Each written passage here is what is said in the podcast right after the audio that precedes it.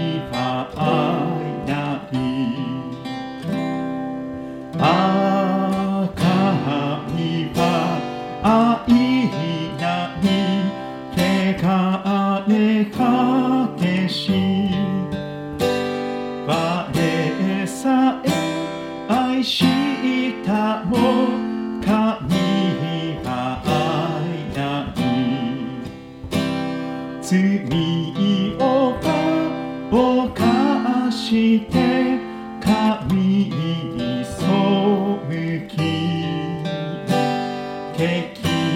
当あれさえなお愛し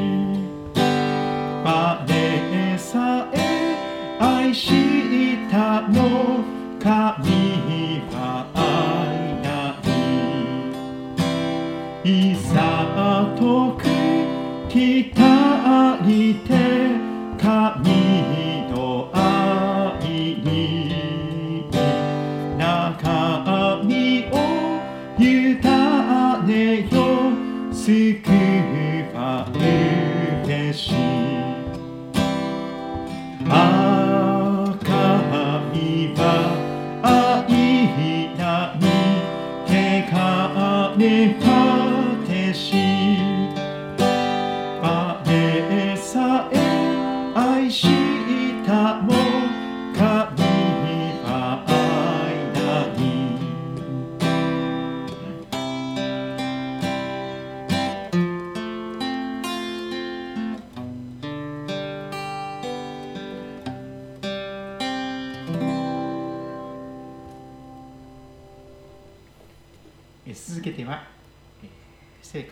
29番にあります。驚くばかりの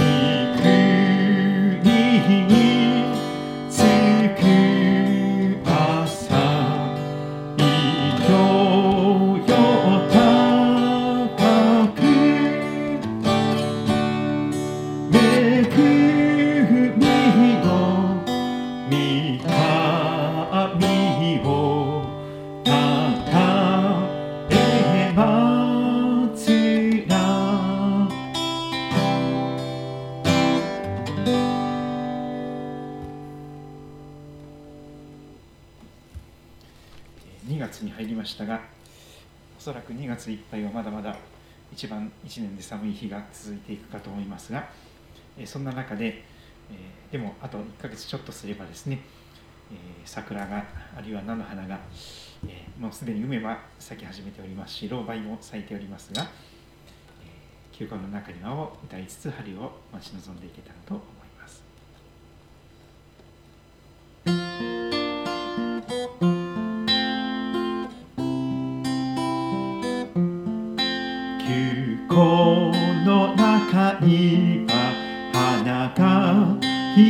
らえさなぎの中から命羽ば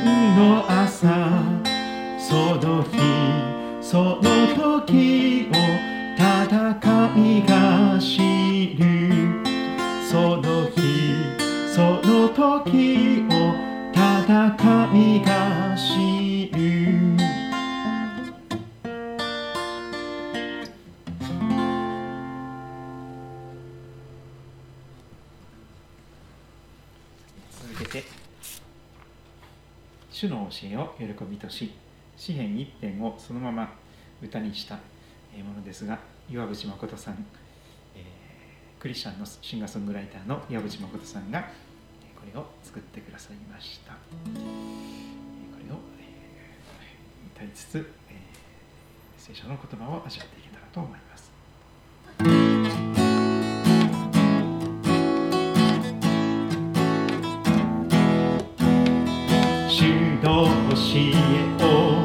喜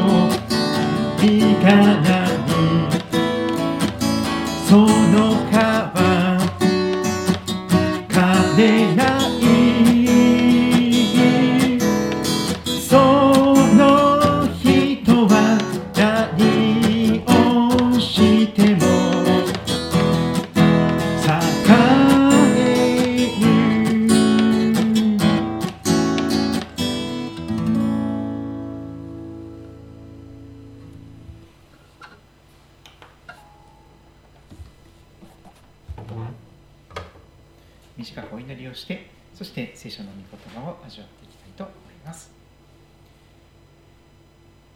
主イエスキリストの父なる神様2月に入りました。そして新しい年のこの1ヶ月ほどの歩みを振り返ってみますと本当に想像をはるかに超える形で新型コロナウイルス感染症が猛威を振るっております。連日最多の記録を更新して昨年の夏の3倍、4倍近くの患者さんが増えております。そして結果的に重症化する方、入院を必要とする方が増えており、そして亡くなる方も次第に増えてきております。神様どうぞ私たちのそれぞれの生活の場所において、神様一人一人のその歩みをあなたが守ってくださり、主よ三翼の陰に共に身を避ける中で、この大変な中を乗り越えて春を迎えていくことができますように助けて導いてくださることをお願いいたします。特に医療関係者の方高齢者の施設の方またさまざまな形で役所やいろんなところで神様は昼夜を問わず休みなく労してくださっている尊いお一人お一人の上に主の守りとお支えがありそして神様疲れ果てたり倒れたりすることがありませんように守ってくださることをお願いします。私たちの家族や親族友人知人職場や地域の方々学校の関係者の一人一人幼稚園やその保育士の先生方また子どもたちそのご家庭すべてのところにおいて主の守りがありますようにと心から願います。主を金曜日の夜を迎えることができてありがとうございます。どうか今からもう一度聖書の言葉を味わっていきたいと願っています。神様がどうぞ聖書の御言葉を通して親しくお語りくださいますようにお願いいたします。イエス様のお名前を通して祈ります。え聖書を口ずさむと何が起こるでしょうか。先ほど歌いましたように主の教え聖書を喜びとし昼も夜も朝も夜も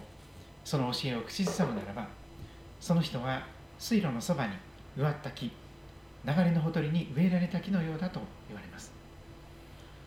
その人の将来は保証されています。時が来ると実がなる。その季節になると必ず実を結ぶことができる。そしてその葉っぱは枯れない。クリスマスツリーもみの木のようにエバーグリーン。いつまでもみずみずしい若々しい枯れない人生。そして究極的なことまで約束されています。その人は何をしても栄える。何をしてもです。聖書に導かれた人の人生は何をしても栄えるとまで約束されております。それですからこれだけは覚えておきたい。聖書の言葉100人生の旅を聖書とともに。この本論に基づいて今日も1番から順番に、えー、一番大切な聖書の言葉から順番に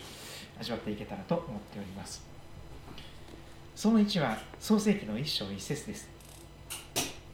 はじめに神が天と地を創造された。創世記一章一節。その2はヨハネの福音書一章一節。はじめに言葉があった。言葉は神と共にあった。言葉は神であった。ヨハネの福音書一章一節はそのように語っております。その3はヨハネの福音書一章14節。言葉は人となって肉体をまとって人間となって私たちの間に住まわれた。私たちはこの方クリスマスに生まれたイエス様の栄光を見た。父の身元から来られた一人子愛する神様の天皇お父さんの一人息子としての栄光。この方イエス様は恵みと誠に満ちておられた。ヨハネの福音書1章10年説はそのように語っています。その4はヨハネの福音書3章16節。この前の日曜日に礼拝において一緒に味わったところです。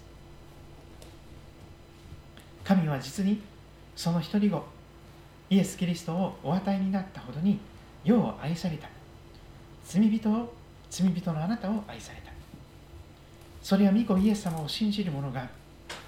一人として滅びることなく永遠の命を持つためである。死が終わりではない命死に打ち勝つ命を持つため。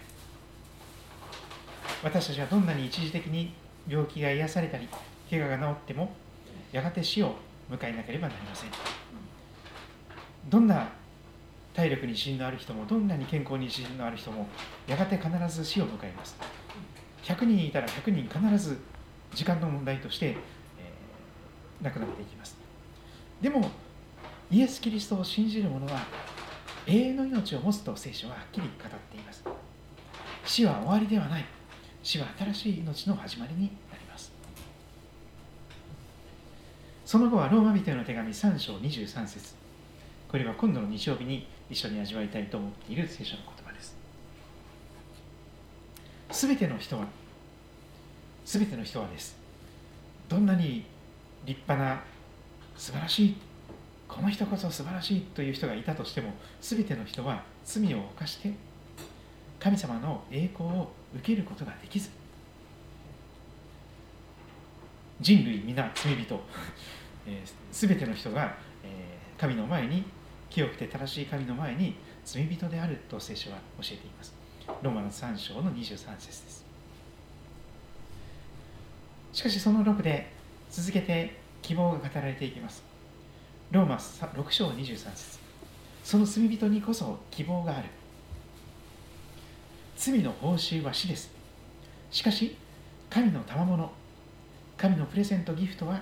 私たちの主キリストイエスにある永遠の命です。永遠の命はプレゼントであって、代金は全部神様の方で払ってくださっている。私たちはありがとうございますと言って受け取るだけでそれを手にすることができる。神の賜物は永遠の命とローマの6の23は教えています。神様はどのように大金を払ってくださったんでしょうかローマの5章8節はそのことを語りますしかし私たちがまだ罪人であった時神の敵としてどこまでも自分を神様として俺が神だ俺が救い主だ神様に頼るほど俺は弱くはないそんなふうに思っていた時キリストがイエス様が私たちのためにそんな私たちのために死なれた。そのことによって神は私たちに対するご自分の愛を明らかにしておられます。ローマの5章8節。ですそしてその8はローマの10の9なぜならもしあなたの口でイエスを主と告白しあなたの心で神はイエスを死者の中からよみがえらせたと死者のよみがえりを信じるならイエス様がよみがえられて今も生きておられるということを信じるならあなたは救われるとはっきり教えられています。心と口は連動しています。10章10節は少し入れ替えて同じことを語ります。その9ローマの10の10人は心に信じて義と認められる。信仰義人です。そして口で告白して救われる。心に信じて神様の前に罪なしと認められ口で告白して救いを受けることができる。ローマの10章10節はそのことを保証します。その10はテモテへの手紙第2 3の16でした。聖書はすべて66巻神の霊感によるもので教えと戒めと強制と義の訓練のために有益です。豊かな人生を生きていくために必要なものは全部聖書の中に教えられていますよ。どんな素晴らしいカウンセラーに相談するよりも聖書の言葉を静かに祈りながら読むと。その時その時に適切なアドバイス。その訓練が備えられています。その11はヨシアの吉明一章八節。この見教えの書を聖書をあなたの口から離さず昼も夜もそれを口ずさめそのうちに記されていることすべてを守り行うためである。その時あなたは自分がすることで繁栄しその時あなたは栄えるからである。資源の一辺を補足しているような言葉です。聖書の言葉を口ずさむと自然にその聖書の言葉を守り行う人に変えられていきます。自分の努力とかではなくて。そしてその時にやることなすことをうまくいく。裏目に出ない。繁栄し栄えると言われています。その12は詩篇119編11節。神様私はあなたの御言葉聖書の教えを心に蓄えます。あなたの前に罪あるものとならないために罪を犯さないような守りを祈っていくならば自然に聖書の言葉をブレーキとして心の中に蓄える必要があるということに気づいていきます。その13は新明記6の6私が今日あなたに命じるこれらの言葉を心に留めなさい。聞き流すのではなくしっかりと心に留めておきなさいそして何度も何度もそれを思い巡らし味わいそしてその言葉が心に根ざしていくようにしなさいと言われますそしてその次の言葉、締め記録の7ですが、これは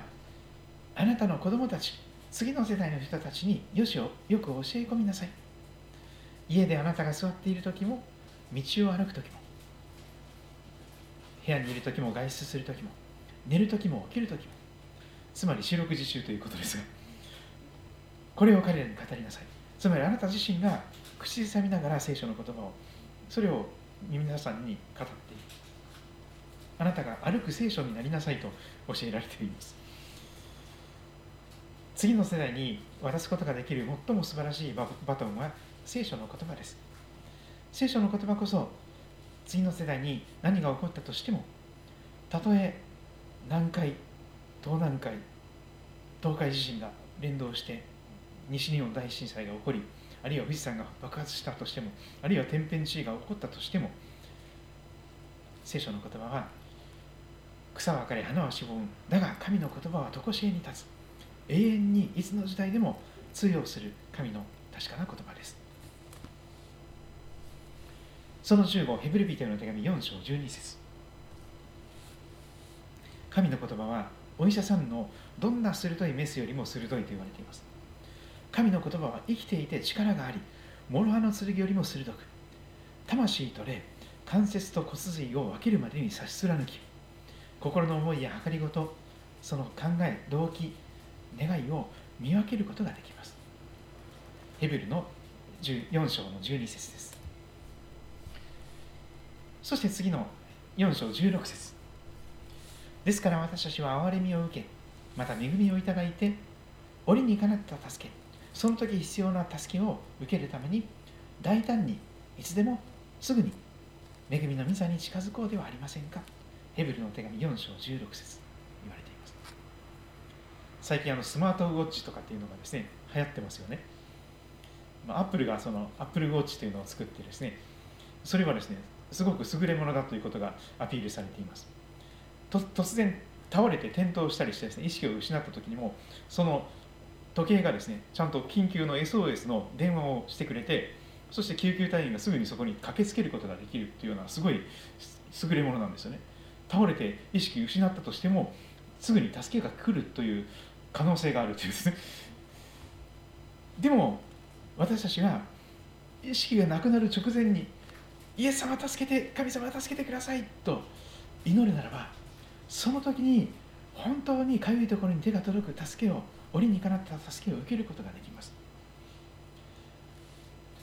ぜひとっさの時に SOS の祈り。そんな長々と祈る時間はありません。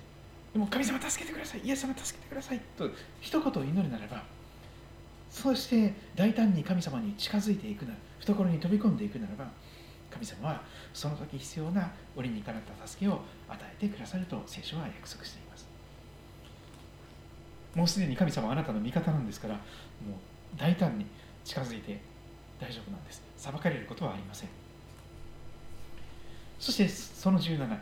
ヨハネの手紙第1 5章14節。これ先週味わったところですがこんな言葉でした。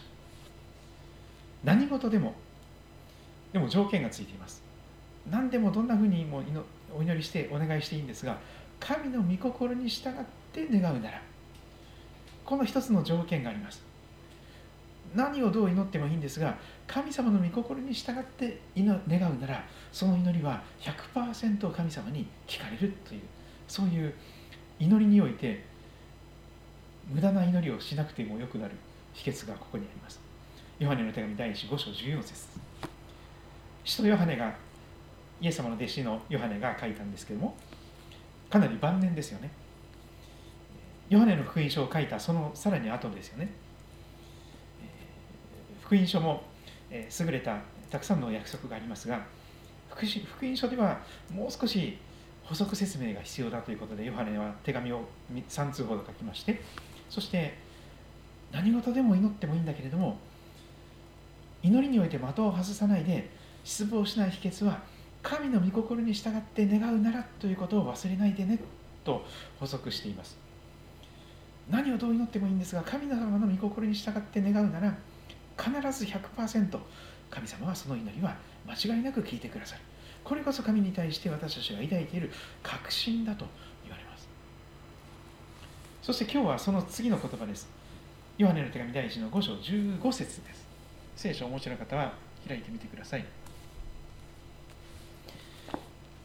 14節から続いていますからセットにして覚えていく必要があります、えー、もう新約聖書の後ろの後ろの方ですね。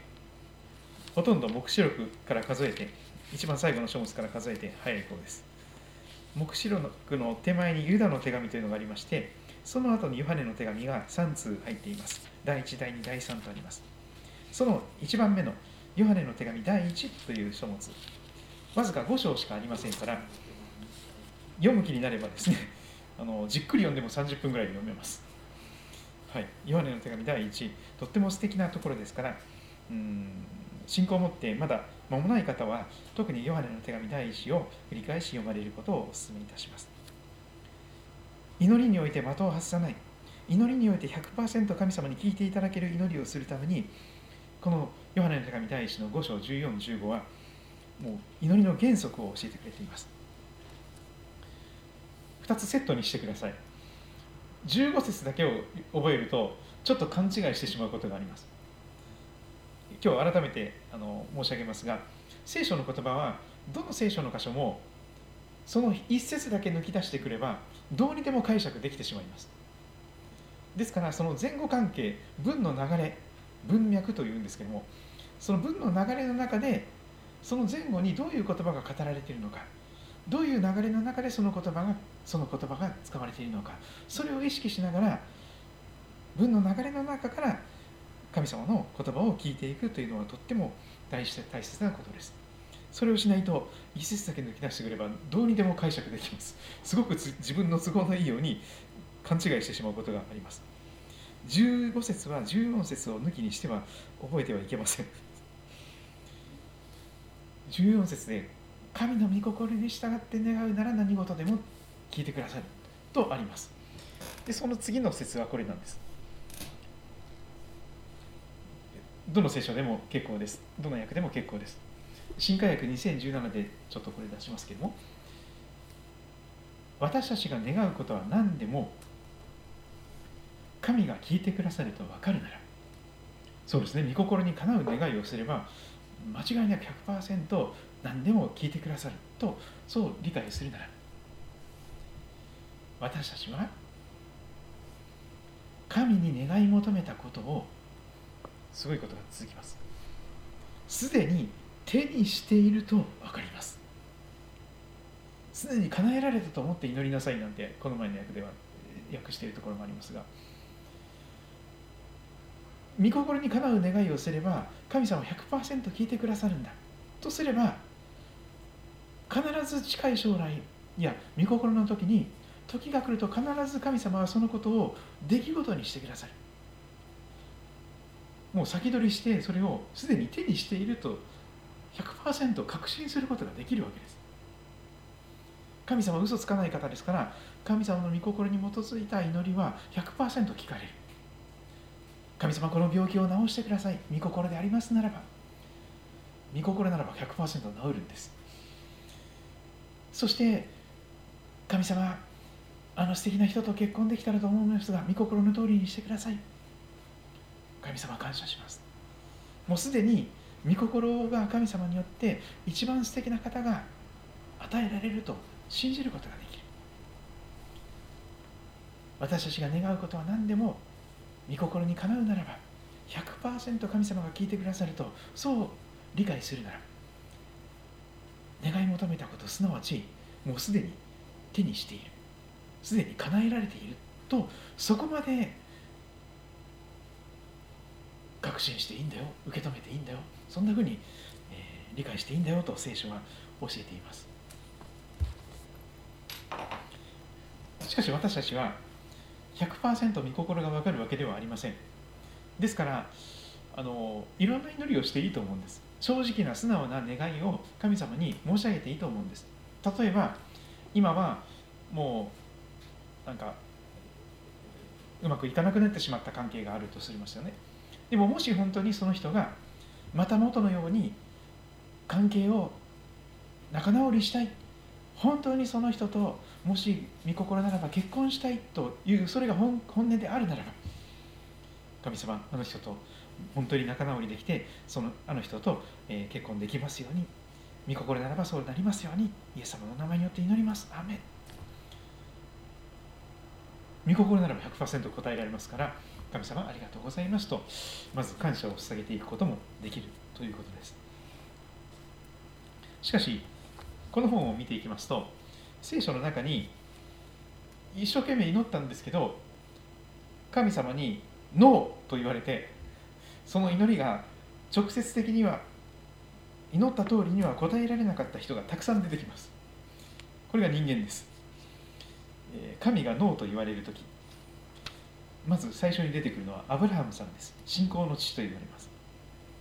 アブラハムがイシュマエルを彼の約束された息子とし彼の遺産相続者になることを熱心に祈った時神はノーと言われました。神は少年イサクを通した家系を作ることをより良い方法として考えておられたのです。そうですね。アブラハムさんも信仰のお父さんと言われますがでもある時ですねこのイシュマエル君が私の息子に遺産相続の息子になりますように約束の子供になりますようにって真剣に祈ったんです。でも神様はそうじゃないよ。その子じゃなくてやがてあなたとあなたの直接の本当の奥さんとの間に生まれてくる。その子が約束の子になるよと言われていきます。モーセさんもそうなんですよね。ノーと言われたことがあります。モーセはその晩年イスラエルの子らを率いてヨルダン川を渡ることを熱心に祈りました。約束の地に踏み入れたかったんです。ところが神様はノーと言われるんです。あのピスガの頂というところでですね 山の上からですねはるか遠くにその約束の地を眺めることしかできずに入れなかったんです。神様私がヨルダン川を渡って約束の地に入れますようにと熱心に祈ったんですが神様ダメだと言われる神は若いリーダーとしてヨシュアという人物を後継者と選び年老いたモーセはより良い約束の地もう直接天国に招かれていく。本物の約束の地に直接招かれていったんです。ダビデ王様もそうでした。ダビデは王様の中ではピカイチの素敵な王様だったと思いますが時に愚かなこともしました。そしてダビデは本当に多くの詩篇を書き多くの祈りの人でありました。ダビデは本当に主のために神殿を建てたかったんです。神様のために家を建てたかったんです。壮大な神の栄光を表す建物箱物を作りたかった。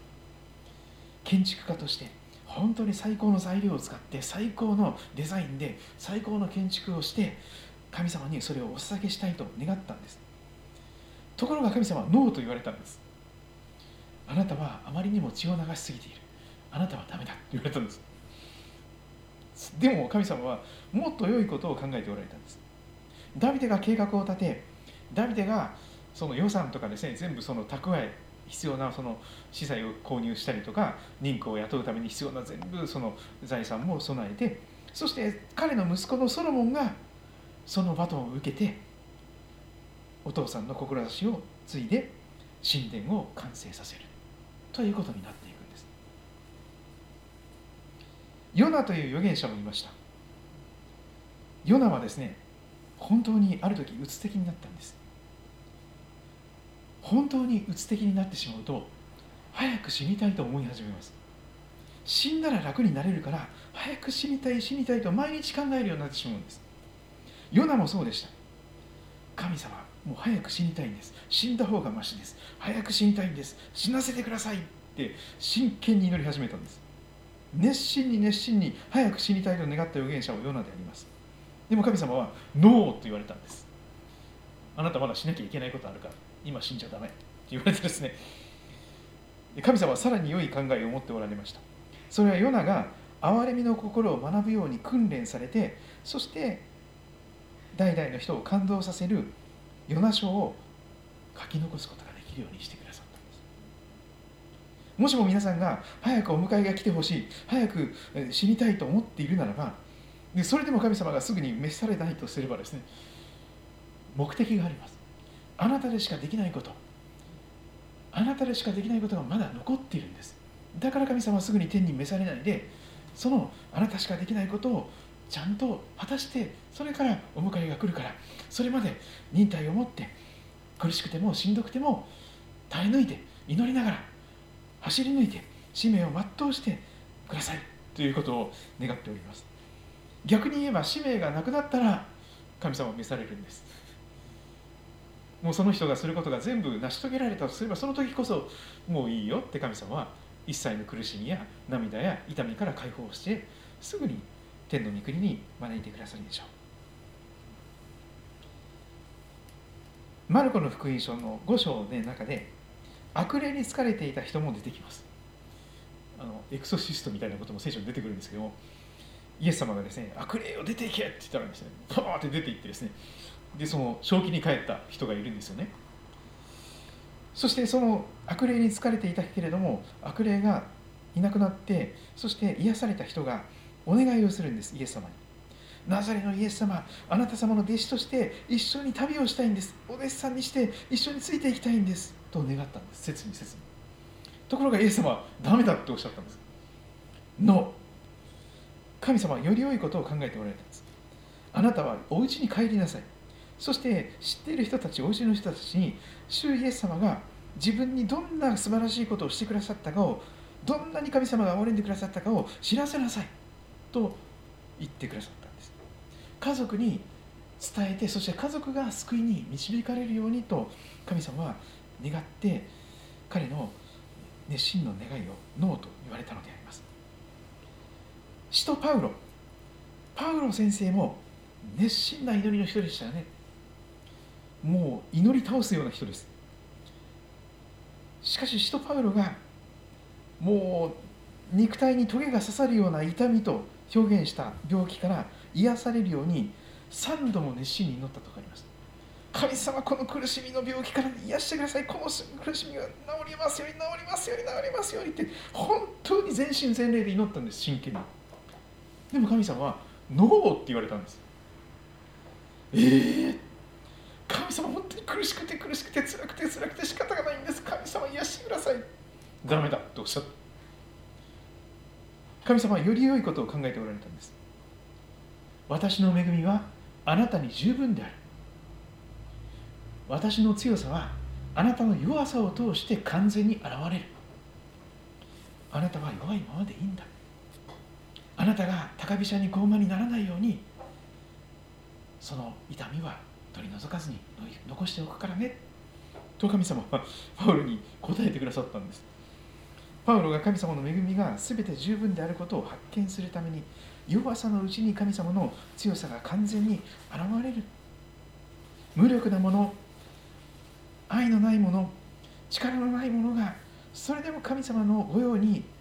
用いていただける。という実物教育として実物モデルとしてパウロはそんなふうに激しい痛みを取り除いてくださいという祈りは聞かれなかったということがあります。私たちのイエス様もそうですね。イエス様も本当に祈りの人でした。朝早く暗いうちから祈ってですね毎日きないつもの場所でいつものように祈って祈ることがもう生活習慣の要でした。何時間も何時間も主は祈られました。そしてイエス様はあの十字架の苦しみを前にして本当にいつもの場所であのオリーブの山のところで徹夜で祈りました。神様天皇お父さんこの苦しみをこんな苦い杯を飲みたくありません。この苦しみの杯を取り除いてください。イエス様はこう真剣に祈ったんです。お父さん天皇お父さんこの苦しみの杯を過ぎ去らせてください。この苦き杯は飲めた飲みたくありません。どうぞ取り除いてください。熱心に熱心に真剣に真剣に祈りました。でも神様の天皇お父さんの答えはどうでしたか？ノーでした。天のお父様にはさらなる良いご計画があったんです。イエス様のその苦しみを通して十字架の死に至る苦しみを通して罪の許しの救いが完成し罪人が救われる道が開かれ罪の許しの泉が全世界に開かれていくことを天皇お父様は願って苦き杯を取り除いてください。という祈りには応えられなかったんです。イエス様も3回目には御心の通りになりますようにと付け加えて祈りを落としていかれます。そしてこの苦しみを死に至る十字架の苦しみを味わうことが御心なんだということをしっかり受け止めた後にはもううろたえることなく立ち上がってまっすぐにその苦しみへと向かっていかれた姿があります。アドニラム・ジャザソンという方まあ、宣教師の方だったようですがこんなことを残しています。私は何に対しても心から祈ったことはありませんでしたがその時が来ました。いつの間にかなんとなくある形をとって。そうですね。私たちは普段祈っているという人もですね心から真剣に祈ったことはあまりないんですよね。多分。ないと思います。本当になんか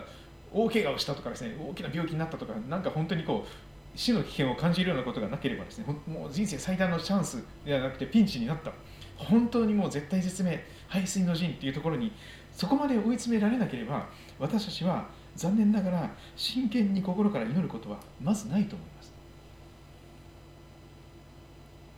でもアドニアダム・ニラム・ジャドソンさんも本当に時が来てしまったんです。いつの間にかなんとなくある形をとって本当に絶対実命みたいな状態になってですねもう棺桶に片足突っ込んでるような状態になってしまったんでしょうね多分。本当にもう必死になって真剣にあらん限りの力を尽くして心を尽くして思いを尽くして大声で叫ぶ祈りうめく祈り涙の祈りをしたと思うんです皆さんにもそういう時が来る。と思います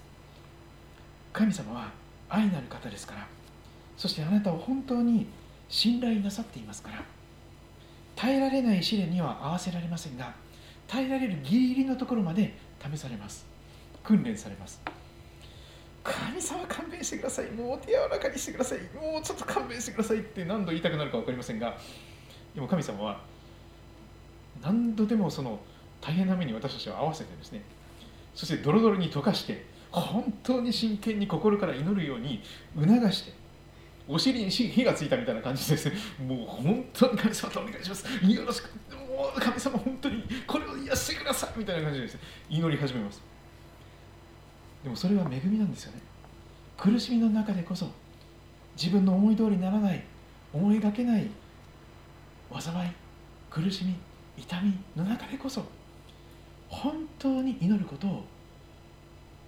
実践できる時になるんです。神様は苦しみや痛みや悲しみでさえも病気でさえも災害でさえも全てを用いることができる方です。そして全ての災いの転じて福と増すことができる方です。全てのマイナスをプラスに変えることができる方なんです。その方はこうおっしゃいます。御心にかなうことを祈るならば私たちが願うことは何でも100%神様聞いてください。一番最善の答えを間違いなく祈りに応えてください。聞いてください。そう分かるならばすでに願い求めたことは全部神様にお任せすることができる。手放すことができる。もう神様この件に関しては神様あなたに委ねます。御心のままに煮るなり焼くなり好きにしてくださいみたいな感じでまあ、受験生であればですね神様この第一志望に受かれば一番嬉しいと思うんですけどもでもこの第一志望のこの学校が私にとって一番素晴らしい学校じゃなければ落としてくださいみたいな祈りですよね。まあ、それはなかなか祈らないかもしれませんがでも神様第一志望に受かりますようにでも御心のままにみたいなことを祈っていいと思うんです。で御心でなければ見事に落ちます。どんなに努力しても頑張っても受からない時は受からないんですよ。資格試験もしかりでしょう。もう本当に何度も何度もチャレンジしてもまたままた落ちたのかまた落ちたのかってもうこれでもかっていうぐらいになんか七転び八起きっていうことも言いますけれどもでも御心ならば本当に時が来ると実を結ぶことができるんです。7回転んだ後の8回目かもしれません。でも私は自分のこれまで歩んできた短い人生を振り返ってみると自分の思い通りにならなかった時にこそ神様の素晴らしい御手が働いてそして一番良い方を神様が選ばせてくださってたんだなということがもう分かる。その連続なんですよね。私がイエス様を信じる信仰を選ぶことができたのも神様がまず私を選んでいてくださったから。そして未信者の家に生まれたのも。そしていろんな素敵な教会に導かれたのも今この教会に導かれているのもそして一緒に礼拝をする一緒に祈り合う兄弟姉妹が神の家族が与えられていることも決して偶然じゃない私が選んでいることじゃない神様が図らずもその時私にとって一番良いところに一番良い人と出会わしてそしてその連続の中で偶然じゃありません。たまたまでももうありません。本当に全知全能の神様がその時ドンピシャのタイミングでいろんな人に合わせてくださってその連続でこの私たちの人生が今続いています。現在進行形で動いています。ぜひ皆さんもっと神様に期待してもっと神様に信頼して人生の全てをお任せすることができるように神様任せます。自分の人生命捧げます、えー、もうよろしくお願いします。ということで、そうすると本当にあの一番あの確実な、えー、一番喜びや平安や、えー、希望に満ちた、えー、信仰生活が送れるのではないかと思えております。思い通りにならない時にこそ祈りが願った通りに叶えられない時にこそ、まあ、神様どこにいらっしゃるんでしょうって迷ってしまうこともあるかもしれませんがでも神様ちゃんとそばにいてくださいます。そして全てをご存知で一番良い方へといつも私たちを導いてくださる方であります。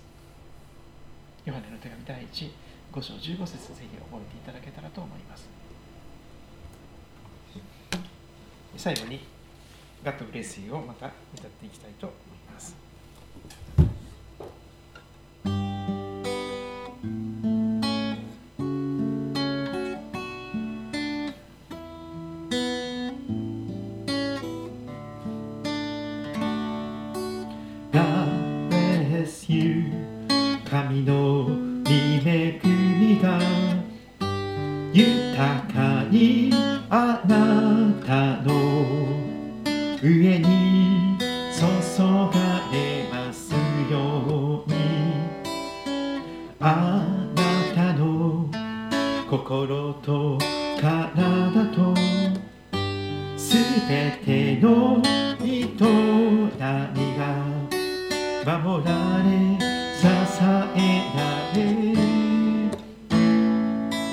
喜び